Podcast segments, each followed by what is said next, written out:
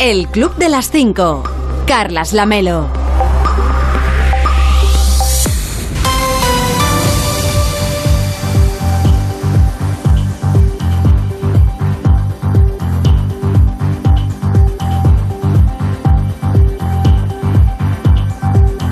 ¿Qué tal? Muy buenos días, son las 5 de la mañana, son las 4 en Canarias, ya es 22 de junio, quedan 192 días para acabar 2022 y 39 para el próximo 1 de agosto, por si a usted le interesa el dato. Hoy va a salir el sol a las 6 y 46 en Torrejón de la Calzada, en Madrid, a las 6 y 50 en Almagro, en Ciudad Real, y a las 7 y 4 minutos en Palomares del Río, en Sevilla. Y para entonces, para cuando salga el sol, ya les habremos contado que...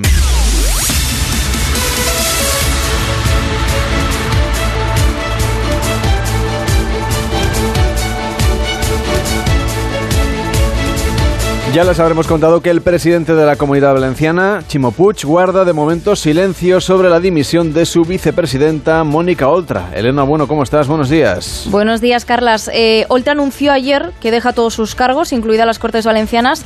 Ha dimitido cinco días después de haber sido imputada por el Tribunal Superior de Justicia de la Comunidad Valenciana por presuntamente encubrir los abusos de su exmarido a una menor tutelada.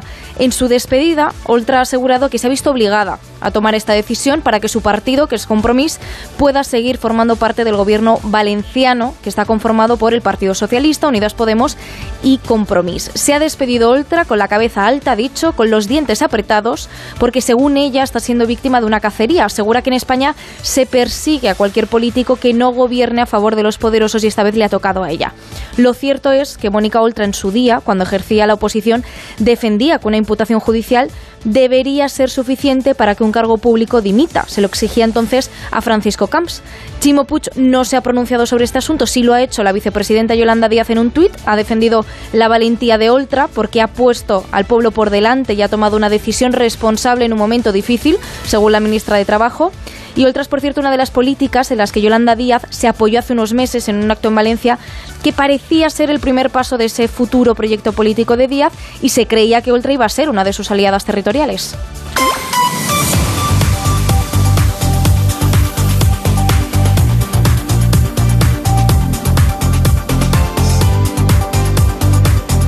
Decenas de municipios de nuestro país siguen afectados por los incendios. Hoy Pedro Sánchez va a visitar la zona de la Sierra de la Culebra, en Zamora, donde las llamas han calcinado más de 300 kilómetros cuadrados de terreno. Es el mayor incendio registrado en nuestro país desde que hay registros. El pasado domingo es verdad que fue estabilizado, pero sigue sin estar extinguido.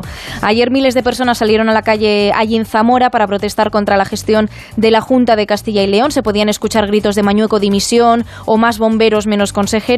Lo que critica la gente es la falta de medios para afrontar este fuego, el abandono del campo y que la Junta no elevara en su momento el nivel de riesgo de incendios a pesar de la ola de calor.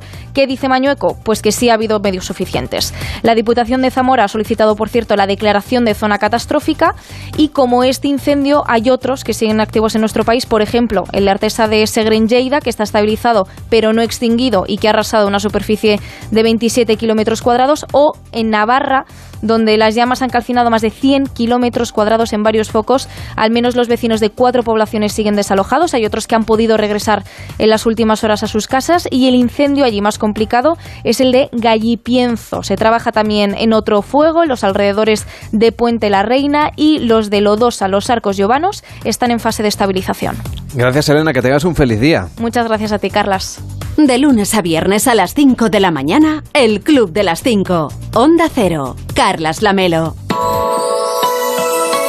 Y después de la ola de calor, las lluvias, las tormentas eh, pondrán en situación de riesgo hoy meteorológico a 11 provincias del norte de la península y de Baleares. Las lluvias podrán acumular hasta 15 litros por metro cuadrado en Asturias, en Cantabria y en Burgos, mientras que las tormentas motivarán el aviso amarillo en Navarra, también en Burgos, en Álava, en Vizcaya, en Guipúzcoa, en La Rioja, en Huesca y en Lleida. Además, Menorca estará afectada por riesgo de risagas, un meteotsunami que recorre en ocasiones el archipiélago balear y que provoca una variación muy fuerte del pleamar mar provocando, provocado por cambios en la presión atmosférica. En general, este miércoles los cielos estarán nubosos o cubiertos en Galicia, en el área del Cantábrico y en el noroeste de la meseta norte y es probable que a lo largo del día la nubosidad y las precipitaciones, que serán débiles y dispersas, también afecten al resto de la meseta norte, también a Extremadura y al extremo oeste de Andalucía. Las temperaturas máximas bajarán, excepto en el extremo noroeste peninsular y en Canarias, donde van a permanecer con pocos cambios. La bajada podrá ser notable en el noreste de la península y las mínimas también descenderán en la mitad oriental peninsular.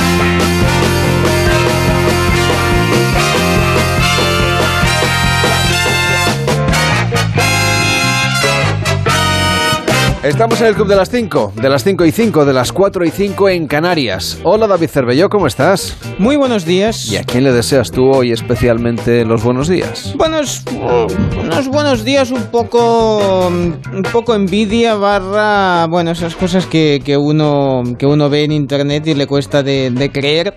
Pero es que hay un, hay un youtuber que lleva por nombre Donlat, se hace llamar así, porque es una, bueno, una contracción de, de su nombre y apellidos. Eh, bueno, pues viene de una familia así que tiene posibles, ¿eh? y ah, aún tiene 15 años, con lo cual aún no puede conducir, pero tiene una colección de coches valorada en 10 millones de dólares. Tiene cuentas en en Suiza iba a decir, en YouTube y en varias, y en varias plataformas con em, muchísimas visitas cuyo único, digamos, mm, vamos a decirle así, talento es mostrar pues lo que, que lo que tiene, pues esas cosas de, de lujo, ¿no? Bueno, su contenido es eso, mostrar su vida lujosa y su impresionante colección de, de coches a ver, no son utilitarios. Curiosamente, la mayoría de sus coches son deportivos, valorados en, precios espectaculares. Vamos a decir que para que nos hagamos una idea, por si los 10 millones de dólares nos despista, son como unos 9,5 millones de euros. Efectivamente, Carlas, pues en el escaparate final de coches tiene un Ferrari Calité, un Rolls Royce Down, un McLaren 570, un Lamborghini Murciélago, aunque los más grandes son el Bugatti Chiron 110, el Ferrari la Ferrari, del que solo hay 499 en el mundo, y un Pagani Wire Outsider único en el mundo por su color. Un total de 15 millones de dólares. ¡Qué maravilla! Bueno, es espectacular. O sea, bueno, yo también te diré que yo muy de coches Están no muy sé. limpitos, ¿eh? Los coches. Hombre, claro, claro. A ver, ya que si tienes un canal de, de YouTube de eso, pues oye, antes le pasa. Quiero decirte, no tiene un día No, muy no sabemos si son. Él no creo que sea, ¿no? El que. Bueno, a ver, le un, saca- les un cera. día estresado no lo tiene, pero, o sea, en el sentido de que podría dedicar, pues, 10 minutos a limpiarlos un poco, entretenerse, Bueno, están, hacer un están poco... relucientes. Pues sí. Posiblemente no lo haga él, pero bueno, vamos a poner, vamos a darle el beneficio de, de la duda y eh, sobre todo eh, fijarnos en la cantidad de seguidores que tiene eh, en internet, eh, cerca de un millón en, en YouTube, que eh, bueno, ya os digo, el único activo que tiene este chico es que viene de una familia con mucho dinerito, eso sí, ha sabido sacarle partido a bueno pues a, a los coches que os recuerdo aún no puede conducir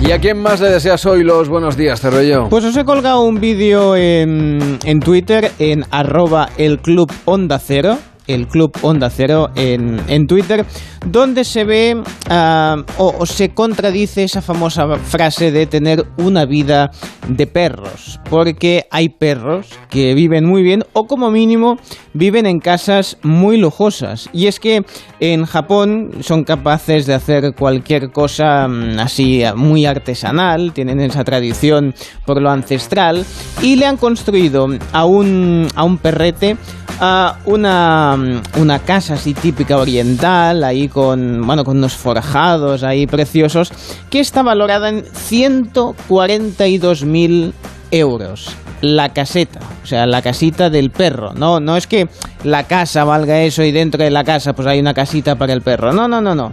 La casita del perro, que tampoco es de mm, muy grande, o sea, no es para entrar a vivir, pues 142.000 euros. A ver, ¿qué tiene la casita del perro? Bueno, pues eh, el tiempo que le dedica pues, el artesano eh, que es de, bueno, así, eh, clásico, es una empresa, eh, se llama Cultural Property Structural Plan, bueno, está muy bien, y lo que hacen ellos, pues, son técnicas de carpinteros y artesanos de chapa que normalmente participan en la construcción de santuarios y templos. Es del estilo Zenshu Sama, eh, que es típico de la arquitectura japonesa y que a lo mejor he dicho otra cosa, pero bueno, sonaba más o menos así. Y eh, van a hacer una casa al año. Es decir, su ritmo de producción aproximadamente es para satisfacer a un perrete al año. Así que si alguno de nuestros oyentes primero tiene los 140.000 euros para dedicarle no a su casa, sino tienes que pedir una hipoteca para, para su perro, pues que sepan que, ah, vamos a ver, hay que, esto hay que pedirlo con tiempo. No, oye, no tendrías... hay lista de espera. A ver, si hacen una al año, o sea, tampoco no es eso que digas, bueno, ¿cómo lo tienes para la semana que viene? No, va a ser un poco, bueno, ¿para pa cuándo lo podríamos tener? Pues como haya mucha lista de espera, pues será para el nieto del perro. Pues claro, un perro no vive, ya sabes, siete años en una casa de equivale, no, un año equivale a siete de... En fin, bueno, que es una casita para vivir la mar de bien. El Club de las Cinco. Y en deportes, el Comité Olímpico Español retira la candidatura de los Juegos de Invierno que tenían que organizar Aragón y Cataluña, o por lo menos proponerlo. Edu Pidal, buenos días. Buenos días, Carlas. Y es una pena y un fracaso de todos los implicados. España no presentará finalmente candidatura para los Juegos Olímpicos de Invierno del año 2030, después de que fuera imposible un entendimiento entre Aragón y Cataluña para esa apuesta conjunta en los Pirineos. Lo resumió ayer el presidente del Comité Olímpico Español, Alejandro Blanco que en el momento actual no estamos en condiciones de presentar un proyecto olímpico. La diferencia de esta candidatura es que le hemos destrozado nosotros en casa. Esa es la diferencia. Es que tenemos un proyecto maravilloso que lo tenemos que presentar y no somos capaces de ponernos de acuerdo pensando en la grandeza del proyecto. Lo dicho, Carlas, que no salga adelante después de anunciarlo el verano de 2021 es un fracaso de las administraciones y del Comité Olímpico. Además, Wimbledon ha decidido que Rafa Nadal sea cabeza de serie número 2 y por tanto no coincida con Djokovic hasta una hipotética final, si es que ambos llegan. No lo hicieron así en Roland Garros, donde se vio en cuartos de final posiblemente el mejor partido del torneo. De lunes a viernes a las 5 de la mañana, el Club de las 5. Onda Cero. Carlas Lamelo. Hoy en Onda 0.es nos cuentan que Mónica Oltra ha dimitido como vicepresidenta de la Generalitat Valenciana tras ser imputada por encubrir presuntamente un caso de abusos a una menor tutelada por el que fue su exmarido.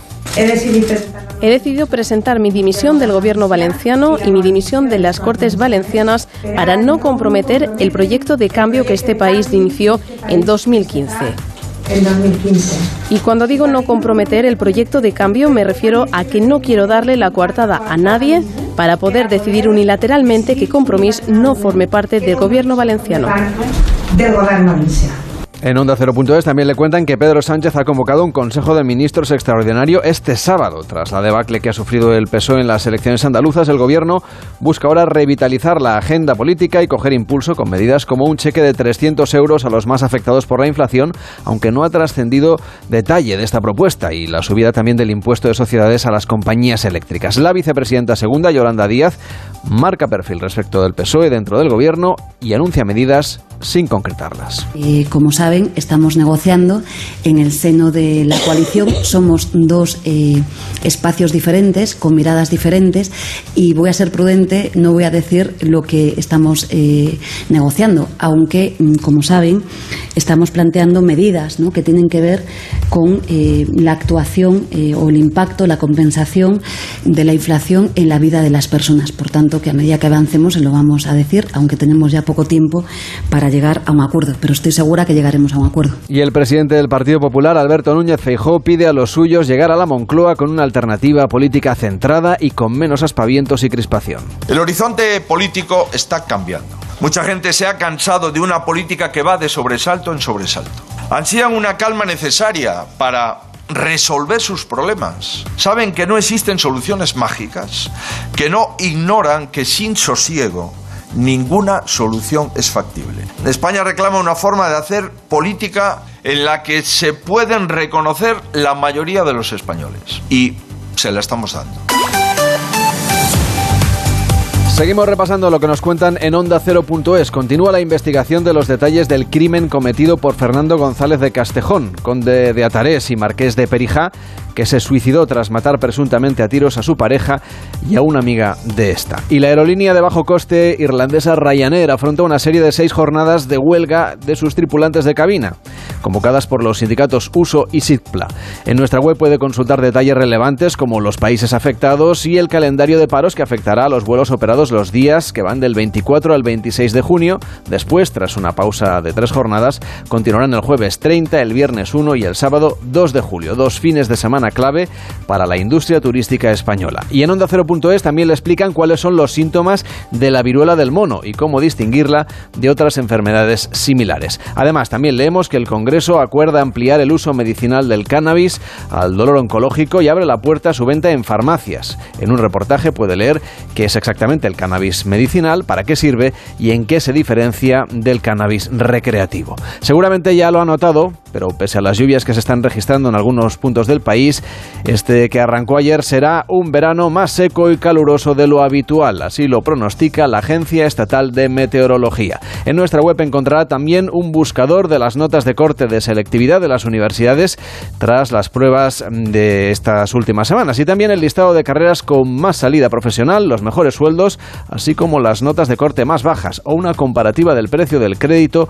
en los diferentes centros universitarios de nuestro país. Y la Unión de Pequeños Agricultores advierte del riesgo de desabastecimiento de carne de pollo a partir de octubre en Castilla y León, todo por los elevados costes de producción en las granjas. Y en Onda 0.es también destacan que empiezan las rebajas en Zara y le cuentan un truco para saber antes de tiempo qué productos van a ser rebajados. Para comprobarlo nos sugieren elegir la opción de la venta internacional en la página web, donde los productos que entrarán en saldo pues ya deberían estar rebajados para los clientes internacionales. Para probarlo, debe copiar usted la referencia del producto que le interesa en la web española de Zara y a continuación pegarlo en el buscador de la web internacional y comprobará si allí tiene rebaja y por lo tanto si la va a tener unos días después en la web nacional. En Onda 0.es también le explican que la multinacional Amazon prepara sus dos días de descuentos bautizados como Prime Day para los próximos 12 y 13 de julio. Tiene todos los detalles en onda 0.es. Y ya está disponible la clasificación de los mejores restaurantes europeos, eh, una importante plataforma global de reseñas de restaurantes nacida en Nueva York. Allí puntúan los mejores nuevos restaurantes, es decir, que se han abierto en el último año. Entre ellos, dos restaurantes madrileños. El establecimiento, desde 1911, con Diego Murciego al frente de la cocina e impulsado por los dueños de pescaderías coruñosas, está en la primera posición en Europa. En la segunda, otro español, otro de Madrid, el Smoke Room, el establecimiento de brasa y ahumados de Dani García y que cuenta con dos estrellas Michelin. En más de uno con Carlos Alsina glosaron ayer la figura de Juana de la Beltraneja, desde Buitrago del Lozoya también con la unidad móvil de nuestra cadena, esa que puede viajar en el tiempo. Jorge Abad, 1470, buenos días. Hola Jorge, te escucho como, como lejos. Este hola, hola, Ahora se te escucha muchísimo mejor. Ahora mejor, ¿no? Mucho mejor, sí. Si estás a, cinco, a cinco, siglos y medio de distancia, pues es normal que haya pues algunos fallos. Bueno, en realidad, salvando ese pequeño detalle del desfase temporal, en, el plano físico estamos muy cerca, porque estoy en una campa, en un despoblado, a unos 10-12 kilómetros del Castillo de los Mendoza, junto a la ermita de Santiago, en la zona conocida como la Val del Lozoya. Lo que tengo delante ahora mismo, Carlos, es una pequeña iglesia, una construcción bastante humilde de piedra, ladrillos, de arcos estilo mudéjar, que va a ser testigo de un hecho eh, excepcional y que a buen seguro va a cambiar la historia del reino en una ceremonia que está mm, a punto de empezar mientras siguen aquí llegando los últimos nobles castellanos. Está pasando ahora delante de mí la comitiva del duque de Arevalo, de don Álvaro de Zúñiga. Y aquí están llegando los nobles que van a jurar y a reconocer a la princesa Juana como única y legítima heredera al trono del reino de Castilla. En, en perjuicio o en detrimento de su tía, doña Isabel, claro. Sí, bueno, de su tía de su madrina también, Isabel, la hermana del rey Enrique IV, que por cierto acaba de ser madre de su primer hijo. Aprovechamos para felicitar desde aquí a doña Isabel. Hija, ¿no? Hija en este caso, sí, de nombre Isabel como ella. Nació de su matrimonio con el príncipe Fernando de Aragón, un matrimonio que no ha sido autorizado por el rey y que ha provocado el enfado del monarca que va a retirar los derechos dinásticos al trono de su hermana para devolvérselos otra vez a su hija Juana. Y no, no comentes nada, Jorge, porque no estaría bien que modificaras el curso de la historia, pero eh, esto de hoy no, o sea, que no, va a salir bien, no, no va a salir bien. O sea, esto huele a guerra de, de sucesión. Bueno, yo, yo estoy aquí solo para contarlo, Alsina. Yo no, yo no participo. Para contar, por ejemplo, que la princesa Juana, que tiene ocho años, no lo he dicho, tiene ocho añitos, ha llegado la niña desde Buitrago en comitiva real y no solo va a ser nombrada heredera, porque, a ver, ya lo fue nombrada cuando nació, ¿eh? Luego le retiraron ese privilegio, pero va a ser nombrada por segunda vez heredera, sino que además va a desposarse. Va a desposarse con el duque de Guyena, un duque francés, hermano del rey Luis XI, en una alianza estratégica trazada por Enrique IV y por sus consejeros, sobre todo por Juan Pacheco, para reforzar el papel de su sucesora, aliándose con otra casa real europea. El duque de Guyena no ha venido, por cierto, pero ha mandado a un montón de, de embajadores y a su representante, el conde de Boulogne. Y dices que la princesa ha llegado hasta donde tú te encuentras, eh, desde Sí. aquí, desde donde estoy yo, desde Buitrago. ¿no? Claro, porque es que en estos últimos cinco años, en estos últimos cinco años de cuando estoy yo, Juana ha estado custodiada o protegida por Íñigo López de Mendoza, conde de Tendilla, y ha pasado buena parte de ese tiempo junto a su madre también, en, pues muy cerquita de donde estás tú, en el castillo de Buitrago del Lozoya. Va a empezar ya, estoy viendo que se están preparando, va a empezar ya la ceremonia, Carlos. Veo al rey Enrique IV, a la reina Juana de Portugal, a su hija, la niña Juana. Delante se ha colocado el cardenal de Albi, francés, sotana de color rojo, gran cruz sobre el pecho, sostenida por un cordón. Cardenal de Albi que encabeza, como te digo, la comitiva francesa. Puede escucharlo a la carta en onda 0.es, también a Julia en la onda con Julia Otero. Ayer hablaron con Carlos Armas y Juan Antonio Fuentes, miembros de Locomía, para hablar de la serie documental que estrena Movistar Plus sobre este grupo de electropop español. ¿Cómo lleváis esto de que se estrene la serie documental en Movistar Plus repasando la historia del grupo? Es muy fuerte esto, ¿no? Igual no, no creíais que nunca volvería a pasaros. Eh, creer que volviera a pasar, no. Creer que nos merecíamos eh, poder contar nuestra historia de verdad, sí. Bueno, eso está bien. Lo llevamos ahí con nervios, ¿eh? No te creas. Y con y una cierta ilusión, ¿no? Porque habrá muchísima gente de vuestro entorno ahora, los más jóvenes, que es que no tienen ni idea de quién fue, ¿no? De, de qué supuso lo comía. Mucha gente, mucha gente te dice, no, no es de mi época. Eh, pero con esto verán que es, realmente es atemporal. Marcó una época, pero se convierte en algo atemporal. Es que han pasado 30 años, ¿eh? Pues sí, no quería decirlo, pero sí. 30. Éramos todos muy jóvenes entonces. Bueno, muchos éxitos, mucha fiesta, muchos fans y muchas fans, ¿no? Eh, cuando pensáis en, en aquellos tiempos, eh, Carlos, ¿lo veis como un sueño, como una pesadilla? ¿Depende del momento? Pues depende del momento. Eh, yo en el documental cre- creo que lo verbalizo y digo que fueron cinco años de, de- de ensueño, de trabajo y, y después fueron 25 años de, de pesadilla. Ya.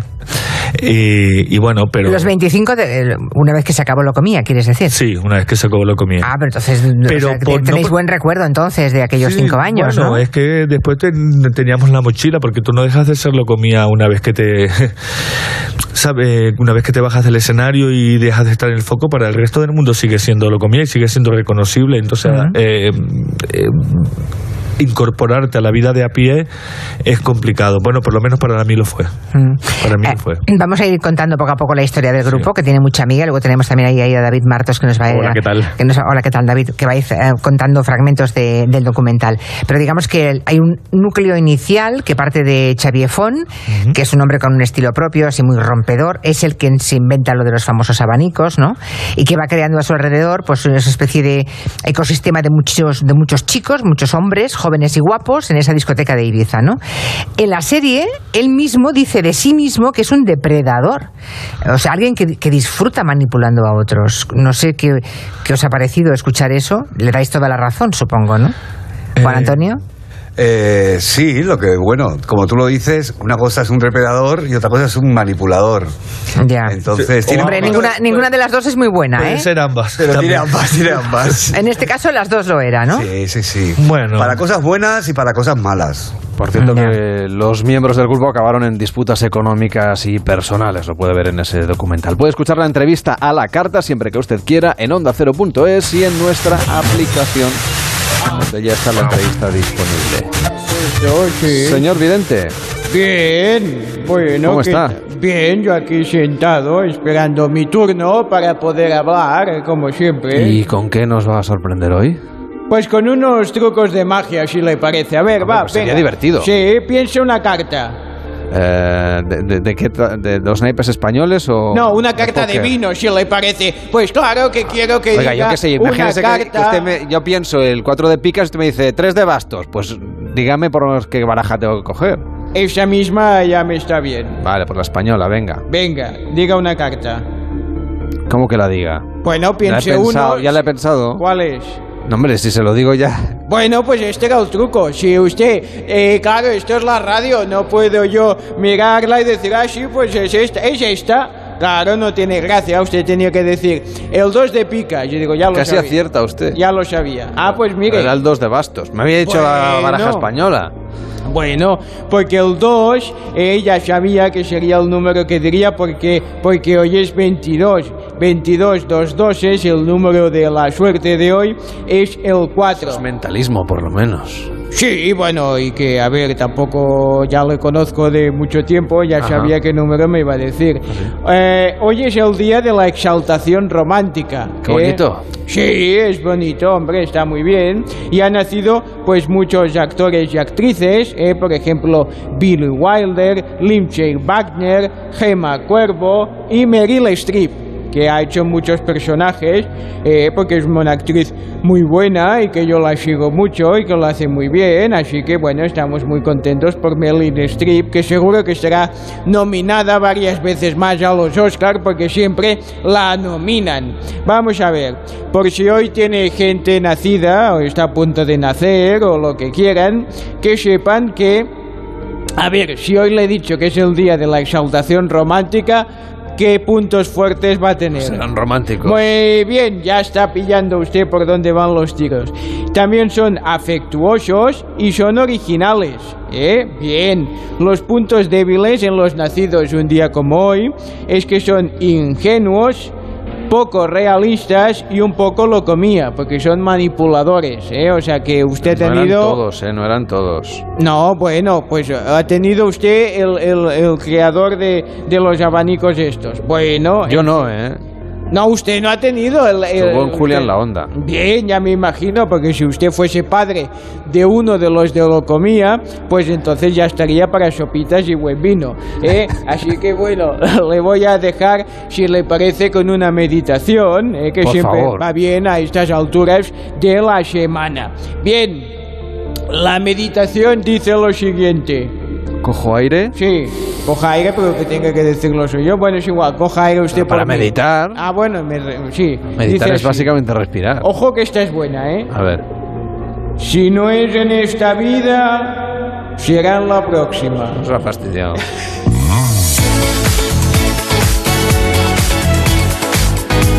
El Club de las 5. Onda Cero. Carlas Lamelo.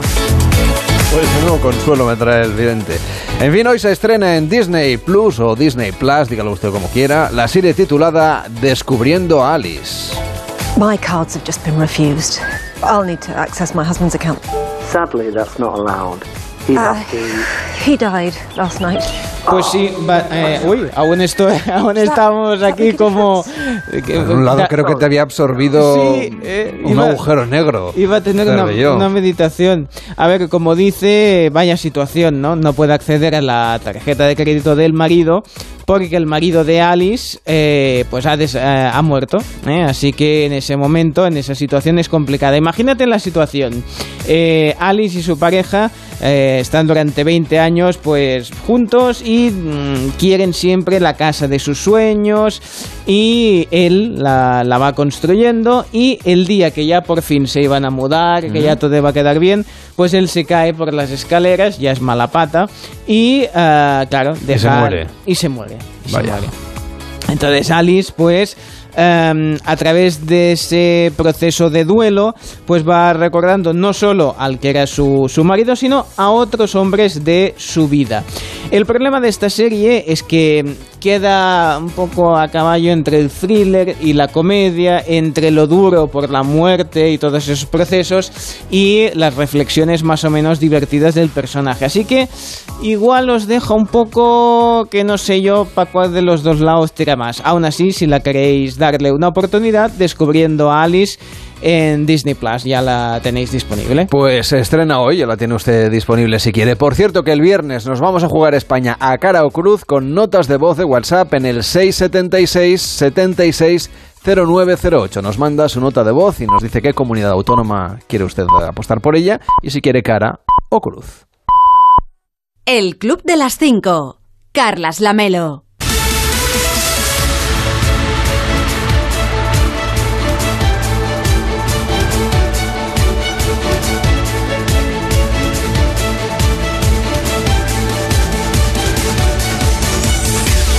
En 30 minutos empieza más de uno con Carlos Alsina aquí en Onda Cero. Hoy explicando que Mónica Oltra anuncia que dimite como vicepresidenta del gobierno de la Comunidad Valenciana y renuncia a su acta de diputada en las Cortes de aquella comunidad. Juan Carlos Vélez, ¿cómo estás? Buenos días. ¿Qué tal? Buenos días. Ayer se reunía la ejecutiva de su partido de compromiso para debatir sobre su futuro. No estaba prevista su asistencia para que pudieran debatir, digamos, más libremente. Finalmente sí que lo hizo por sorpresa para anunciar que se apartaba defendiendo su inocencia y declarándose víctima de una conjura de la que a su juicio participan jueces políticos, partidos, eh, particularmente el PSOE, el presidente de la Comunidad Valenciana, los medios de comunicación, eh, todo lo que ella llama los poderosos. El Tribunal Superior de Justicia de la Comunidad Valenciana investiga a Oltra, está imputada después de que la Fiscalía le acusara de eh, estar implicada en un plan preestablecido para ocultar el caso de abusos sexuales de su exmarido a una menor tutelada.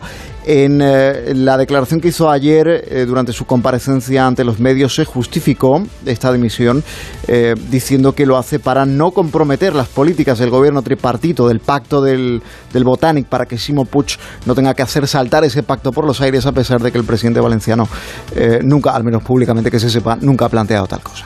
Oye, por cierto, a partir de las 6 de la mañana empieza más de uno con Carlos Alsina, como decíamos. A ver, ¿qué nos vais a contar en este primer tramo del programa? Además de lo que es la actualidad así más, más urgente. Pues entrada que hoy estamos celebrando, está Elena Bueno celebrando un, eh, un día muy especial para la industria del automóvil porque eh, es el día del Volkswagen Beetle, el escarabajo.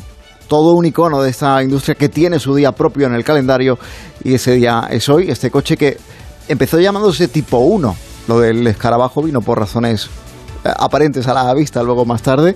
Eh, este vehículo que se fabricó desde 1938 hasta el año 2003 ya en sus últimas versiones más modernas. Y además Gaby Gabas nos va a llevar a Bangladesh, donde eh, puede que no le interese a nadie, pero a él sí, eh, donde las lluvias monzónicas están provocando gravísimas inundaciones. Han muerto varias decenas de personas y eh, hay cuatro millones de habitantes que han tenido que abandonar sus hogares. Claro que interesa, por supuesto que interesa.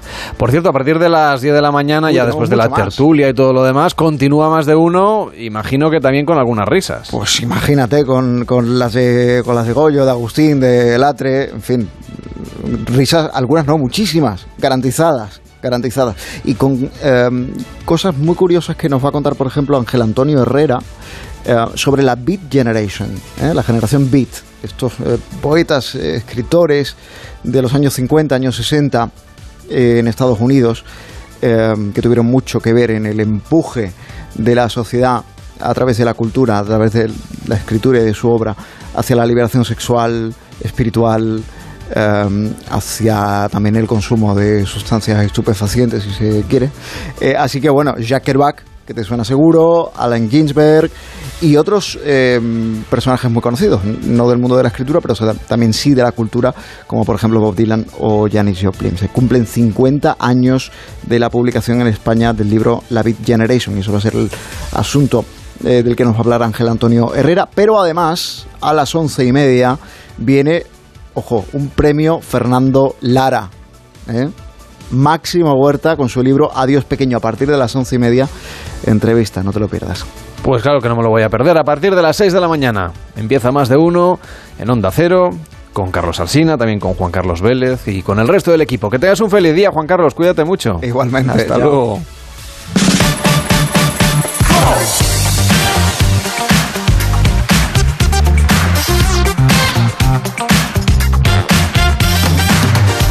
Estamos en el Club de las 5, de las 5 y 34, de las 4 y 34 en Canarias y repasamos lo más destacado de la televisión con David Cervelló. Sí, pues fíjate que empezamos por mm, la noche de Eva Soriano.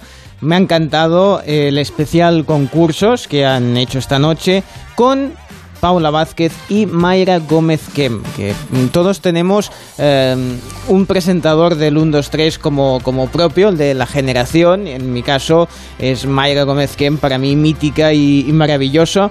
Las han hecho concursar en esa mítica ronda de, de preguntas del 1, 2, 3, aunque claro, a Eva esto de irles preguntando le pilla un poco, claro, es que ella es muy joven, tan joven que no terminaba de saber cómo iba esto del juego. A la hora de hablar los españoles utilizamos muchas frases hechas y aunque el 1, 2, 3 no era la Real Academia de la Lengua, hizo famosas tantas coletillas que no creo que tengáis problema en por 25 pesetas cada una, nombrar el máximo número posible de expresiones que tuvieron su origen en el 1, 2, 3, como por ejemplo 1, 2, 3, respondo otra vez, 1, 2, 3, respondo otra vez. 1, 2, 3, respondo otra vez.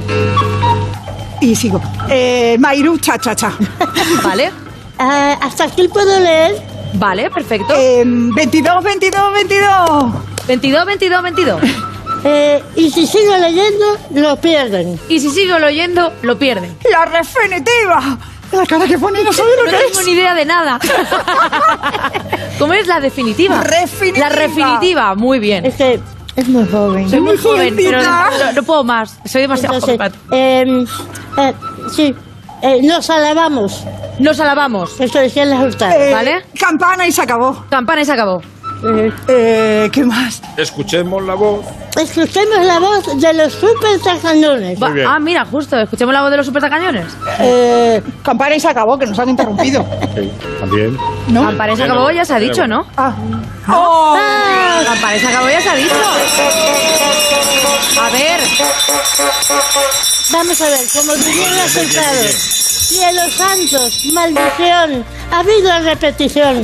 Pues sí, qué maravilla poder recordar el, el 1, 2, 3 y, y volver a ver a, a Mayra Gómez Kem en ese programa tan especial de Chicho Ibáñez Serrador. Eh, pasamos por el hormiguero. Pablo Chapella estaba presenta, bueno, estaba ahí eh, como invitado y su personaje inolvidable en La que se avecina que eh, veremos si en casa esta serie se ve o no se ve.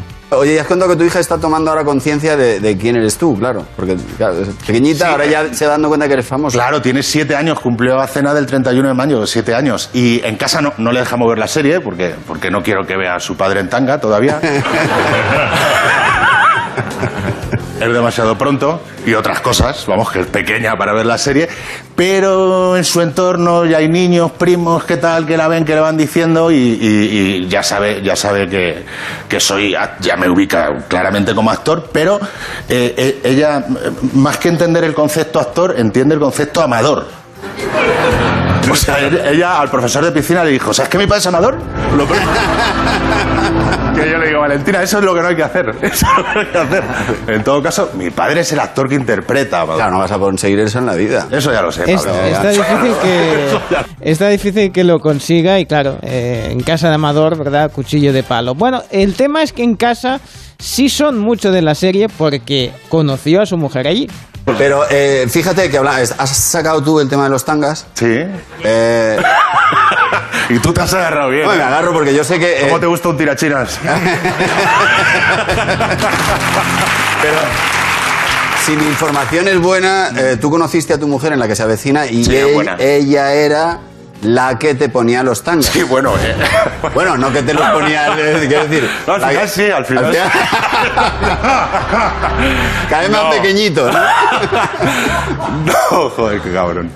La movida es que efectivamente Natalia trabajaba en vestuario, trabajaba en vestuario en la que se avecina y me probaba toda la ropa, pero claro, es que eh, Amador, Amador Rivas, no, el capitán Salami lleva tanga, efectivamente. Claro, claro, claro. Y, y, claro, llegaba allí. Hoy, hoy, escena, Capitán Salami, tal y cual. Y normalmente te llegan con, la- con el burro, la percha y tal, y te venían ahí con cuatro, con cuatro pizzas. Y había que probar porque nunca sabes cómo. ¿Para dónde va a cargar aquello? Claro, claro, no lo había. Vale, vale, vale, vale. Espérate, que estoy cayendo ahora del guindo. Entonces, tú te probabas los tangas y salías eh, rollo Claro, yo me pretty, hacía- pretty woman, ¿no? Eso, o sea, yo estaba en mi camerino, entonces me probaba los tangos. Entonces lo que yo hacía es como meterme al baño, ve- vestido normal y salía en tango. Era como lluvia de estrellas. yo entraba al baño normal y salía con un tanga y ella, y ella decía, bien, mal, eh, mete, no. no. ¿Qué- qué- ¿Consideras que eh, algún detalle de estos fue lo que la enamoró?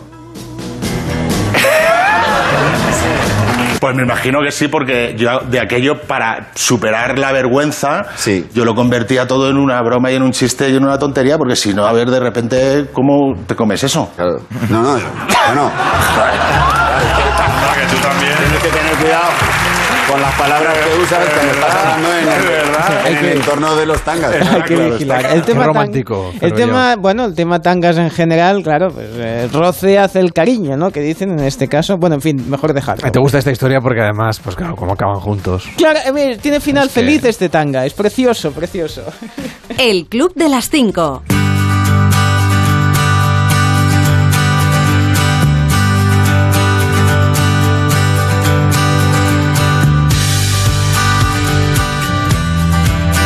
Estamos en el Club de las 5, de las 5 y 40, de las 4.40 en Canarias. Esta semana se estrena la versión coreana de La Casa de Papel, la serie coreana El Juego del Calamar.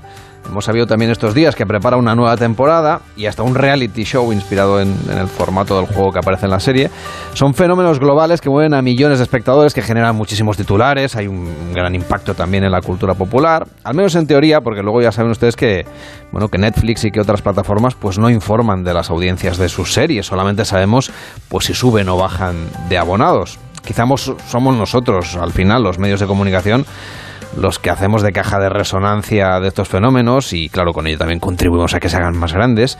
Además tenemos cada vez más series disponibles y en cambio el día sigue teniendo 24 horas, o sea que no tenemos tiempo los espectadores de verlo todo, ni muchísimo menos. Así que vamos a comentar esta nueva edad de oro de la ficción que también genera un poquito de estrés en el espectador con la profesora de comunicación audiovisual Carolina Fernández Castrillo de la Universidad Carlos III de Madrid. Hola Carolina, ¿cómo estás? Buenos días. Muy buenos días, encantada de estar con vosotros. ¿Por qué se pasan tan de moda últimamente las series? Supongo que entre otras cosas porque cada día se estrenan tres o cuatro más o menos de media.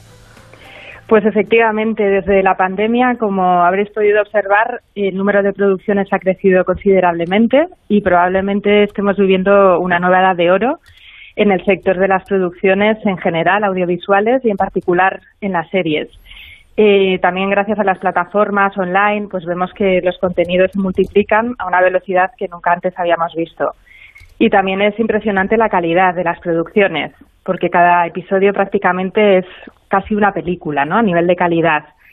Entonces esto, por un lado, es eh, algo que mm, está condicionando, ¿no? Este ritmo tan acelerado y por otro también el cambio en los hábitos de consumo. Probablemente desde el 2020 la forma en la que consumimos productos audiovisuales ha cambiado debido al confinamiento. eh, mucha gente que no había usado plataformas como Netflix pues empezó a familiarizarse y mm, esto pues conlleva ¿no? sus consecuencias. El hecho, por ejemplo, de que cada vez haya más producciones y por otro lado también los ritmos de consumo.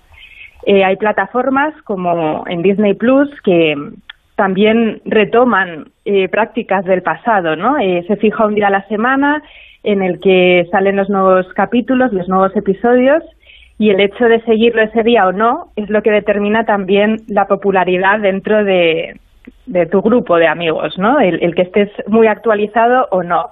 Y esto nos recuerda lo que pasaba cuando, cuando éramos más pequeños, eh, los que vivíamos en, en la generación de, de finales del siglo XX, que bueno, el más popular era el que estaba actualizado, ¿no? El que se enteraba de, de lo que pasaba en el último capítulo. Entonces, bueno, es curioso también en ese sentido. Lo que ocurría entonces era que mm, era un fenómeno social del cual todo el mundo podía hablar al mismo tiempo, puesto que no había opción de avanzarse, ¿no? Es decir, un- si daban un episodio cada semana, podía haber el que no lo hubiera visto y a lo mejor lo hubiera grabado, pero la mayoría de gente que era fan de un capítulo, pues había esa expectativa de ver qué pasará esta noche en el episodio y al día siguiente poderlo comentar. Eso se ha perdido un poco, ¿no?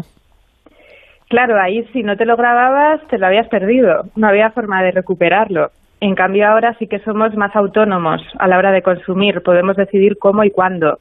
Podemos estar en la liga de los más actualizados, eh, los influencers, ¿no? De algún modo, que pueden eh, comentar y opinar los primeros porque se lo han visto justo nada más que ha salido, o lo podemos hacer a nuestro ritmo. Con lo cual también esto implica una madurez por parte de- del espectador. Tenemos más posibilidad de decidir de qué forma acceder a esos contenidos, algo que antes no sucedía. Pero también somos más solitarios, ¿no? En el consumo de televisión. Por una parte, sí, a la hora de decidir los tiempos de consumo, pero por otra parte, no, porque gracias a las redes sociales nuestra opinión ya no es compartida solo entre nuestros amigos, sino que realmente podemos tener un altavoz a nivel mundial. Entonces podemos incluso conocer a gente desde la otra punta del mundo e intercambiar una conversación sobre un punto, un personaje, el desarrollo de la trama. Eso también es fascinante y antes no ocurría. Los que os dedicáis a analizar todo esto, ¿veis alguna tendencia de, no sé, de tipo de personajes, de tipo de historias, de tramas, que de alguna manera esté marcando, por ejemplo, esta década marcada por la pandemia? Pues hay distintos aspectos a tener en cuenta. Quizá precisamente el influjo de las redes sociales, las nuevas formas de consumo de ocio, de producciones, de materiales de cualquier tipo, no GIFs, eh, memes a través de las redes sociales también condiciona ¿no? la forma en la que consumimos y en la que se relatan las historias. Si, si te fijas, el, el ritmo es mucho más frenético. El ritmo de las narrativas en la actualidad. Hay muchísima acción, es todo muy rápido. Eh, todo esto es para mantener el umbral de atención, especialmente de las nuevas generaciones. Entonces se replican un poco esas formas de consumo, ¿no? De TikTok, de Instagram. Eh, por lo tanto, el ritmo es más marcado, por un lado. Luego también eh, está el efecto nostalgia. Si te fijas, muchas de las series recurren a volver hacia atrás, por ejemplo, Stranger Things, pues a los niños de los 80 como yo, pues nos recuerda muchísimo, ¿no? Lo que veíamos en la tele, cómo íbamos vestidos, las canciones. Y esto no es exclusivo de esa serie, sino de muchas otras. Entonces ese es un punto muy recurrente, el efecto nostalgia. Guiños a producciones anteriores, también conexión entre series. Esto ya también tiene un punto más digital, ¿no? La parte esa transmedia en la que vemos pues eh, diálogos, estéticas, eh, partes de tramas que nos recuerdan igual a superproducciones como Star Wars. Entonces, todos estos guiños entre presente, pasado, eh, lo que conocemos y nos ha gustado desde que éramos pequeños, creo que, es uno de los puntos más característicos de esta tercera década del siglo XXI. Lo que ocurre con ese recurso de la nostalgia, claro, es que es una reconstrucción bastante artificial de lo que fue aquella época, porque la nostalgia también tiene eso, de quedarse muchas veces solo con lo bueno. Pero hay profesionales realmente impresionantes dentro de, del ámbito del vestuario, de la dirección de fotografía, eh, toda la parte de documentación, creo que ahora mismo se está trabajando muchísimo y quizá estamos también ahí en un periodo que supone un hito en ese sentido, dentro del ámbito audiovisual. El cómo se recopila información sobre cómo era vivir en un determinado momento y cómo eso se reactualiza a partir de, de lo que tenemos en el aquí y ahora. Creo que ahí se está sacando pues una línea de acción que antes no existía y profesionalmente también me parece muy interesante. O Por sea que se están cuidando más algunos detalles que a lo mejor en producciones de otras décadas no se cuidaba tanto. Yo creo que sí, que se está cuidando mucho más eh, pues toda la parte de, de, la estética, la música, la ambientación y todo eso requiere de investigación y de investigación por parte de profesionales expertos y, y, bueno, muy precisos en ese sentido. Creo que esa parte antes no la teníamos tan fuerte y ahora sí que me parece muy dominante. Y también me parece relevante el papel de la comunidad fandom el cómo los fans ya no solo consumen, sino que forman parte de los procesos de producción y distribución de, de, los contenidos y cómo incluso se han profesionalizado hasta el punto de ser personas de referencia dentro de grandísimas producciones, precisamente por todo ese efecto nostalgia. Si yo soy muy fan de algo, soy aún más experto que el creador. Claro. Y esto lo vemos, por ejemplo, en, en toda la saga de Star Wars y todas las producciones que están teniendo lugar ahora, ¿no? eh, pues por ejemplo todo el tema de Mandaloriano eh, vemos que realmente se está profesionalizando el ser fan antes era ser un friki con el que nadie se quería juntar y ahora en cambio es ser un profesional de referencia y un influencer dentro de, de la comunidad de consumo digital.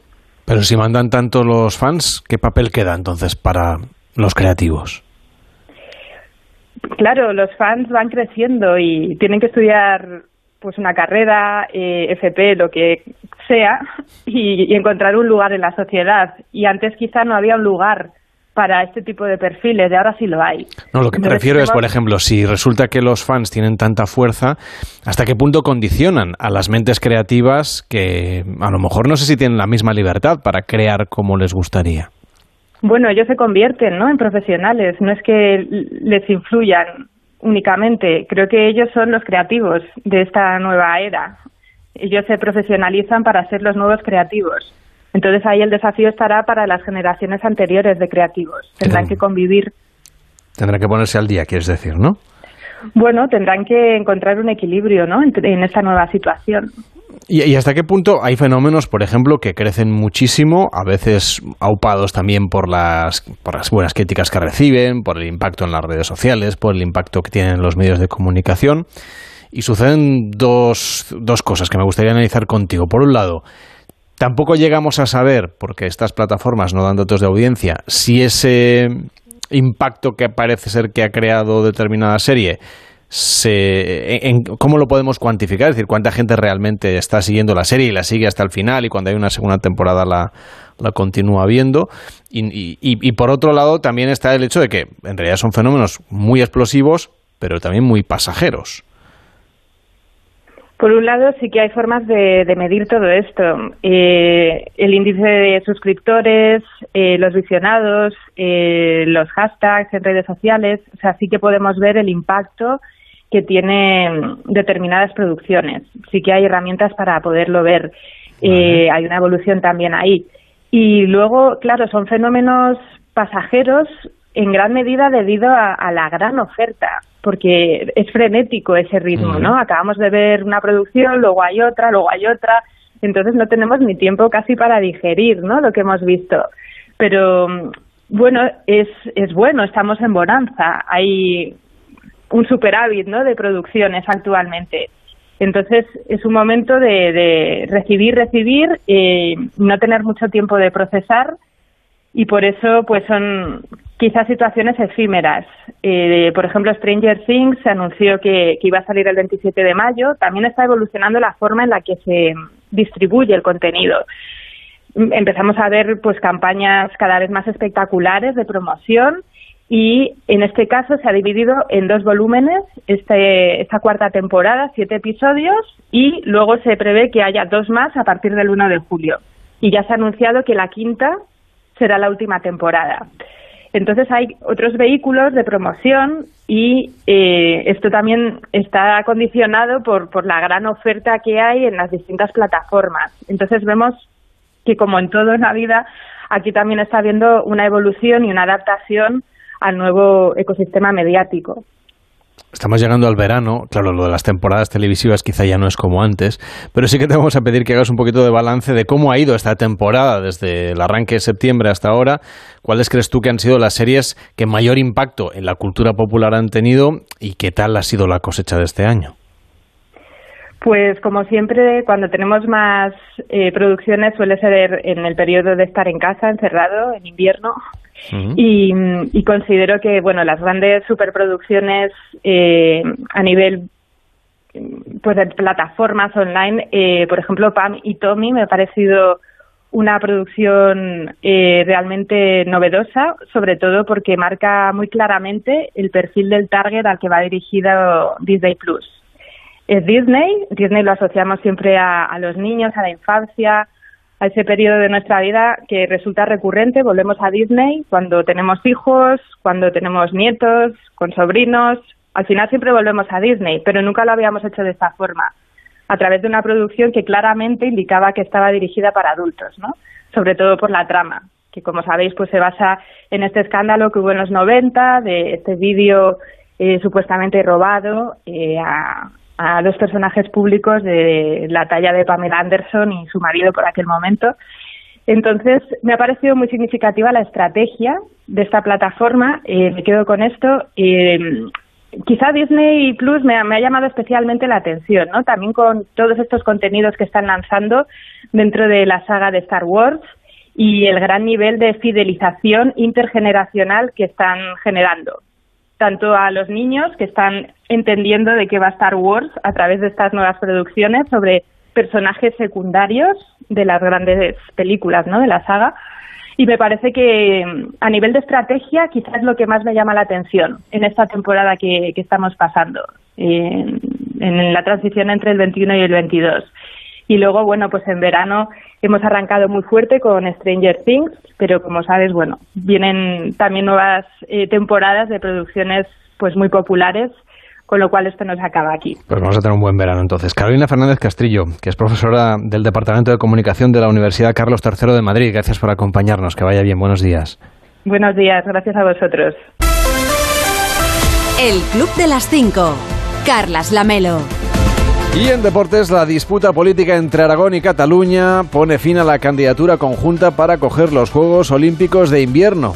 Edu Pidal, buenos días. Hola Carlas, buenos días. Ya te explicaba antes que esa candidatura española que compartían Cataluña y Aragón para los Pirineos no estará en la carrera para organizar los Juegos Olímpicos de Invierno de 2030. Imposible el acuerdo entre presidentes, entre administraciones, y al final ha tenido que ser el Comité Olímpico Español, en la voz de su presidente Alejandro Blanco, quien anuncie la retirada con decepción. El acuerdo, el final, el resumen, es que aquello por lo que hemos luchado no podemos mantenerlo. Al no haber acuerdo entre Cataluña y Aragón, la candidatura conjunta no existe. La diferencia de esta candidatura es que la hemos destrozado nosotros en casa. Esa es la diferencia. Es que tenemos un proyecto maravilloso que lo tenemos que presentar y no somos capaces de ponernos de acuerdo pensando en la grandeza del proyecto. Es la cuarta candidatura olímpica que fracasa durante el mandato de Alejandro Blanco. En fútbol, Joan Laporta anunció ayer oficialmente que el Barça jugará en el Estadio Olímpico de Montjuic, en el Lluís Companys, la temporada 23-24 durante las obras de remodelación del Camp Nou. Com bé al, al Futbol Club Barcelona jugarem... Como bien sabéis, el Fútbol Club Barcelona jugaremos en el Estadio Olímpico Lluís Companys la temporada 23-24 durante el desarrollo de las obras del Spy Barça. Barça, l'espai Barça que, que El Spy Barça que recientemente el ayuntamiento nos otorgó la licencia y del que iniciaremos las obras este verano, la primera y segunda gradería. de la primera i segona graderia, i a l'any que hem de... Y en el año que hemos de hacer eh, las obras de más envergadura, que es hacer la tercera gradería y la cubierta, pues estaremos aquí, tendremos el privilegio de estar aquí en el Estadio Olímpico Lluís Companys. Y en el Athletic Club de Bilbao, el candidato John Uriarte presentó ayer su proyecto deportivo sin dar aún el nombre del entrenador, pero la polémica surgió en torno al que sería su director general deportivo, Carlos Aviña, mexicano, actualmente en el Brujas. Minutos después de presentar su nombre, comenzaron a publicarse en redes sociales algunos tweets antiguos, escritos por él mismo de carácter xenófobo, sexista y machista. Ahora estudian si excluirlo de la candidatura.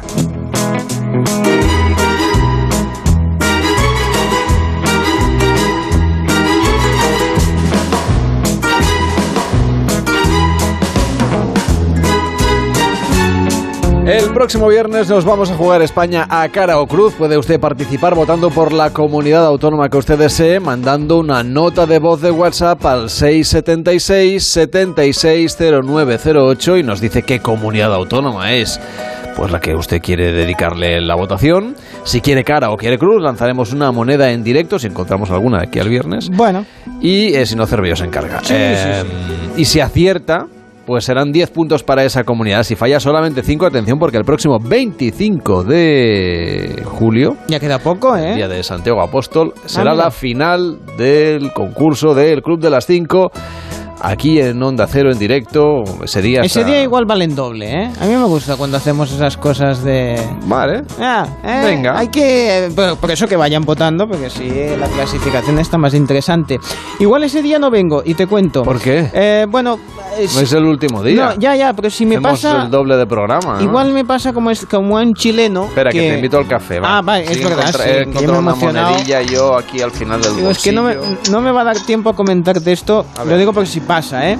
Bueno, pues un chileno que trabajaba en Fiambres Consorcio Industrial de Alimentos, pues un día cuando iba a mirar la nómina, a ver si me han ingresado, a ver si puedo cobrar, pues em, le ingresaron una cantidad bastante, 3 millones de pesos, que eso es bastante. ¿eh? En el- eh, bueno, entonces, ¿qué hizo el hombre? Pues avisó a su jefe, oye, que me habéis Son ingresado... 178.000 euros. No está nada mal. No está De nómina. de, de nómina. De un mes. ¿Eh? Bueno. Dice, pues le dijo al jefe, oye, ¿qué te va a decir? Que voy a venir a, mm, a, a devolverlo. Y ya, tut, tut, tut, tut, ya nunca más le vieron. El tema es que, eh, digo, ¿para qué volver a trabajar? Si ya con lo que cobro un mes, ¿verdad? Pues ya, ya me puedo retirar casi, casi. Bueno, pues el tema es que al final quien se presentó no fue el trabajador, sino un abogado, diciendo que, eh, que tenía aquí que no iba a volver el trabajador ya nunca más. Ah, fin, no, mucho, Mañana, mañana te ingreso la nómina. Cuídate mucho. Ahora empieza más de uno en Onda Cero con Carlos Alsina.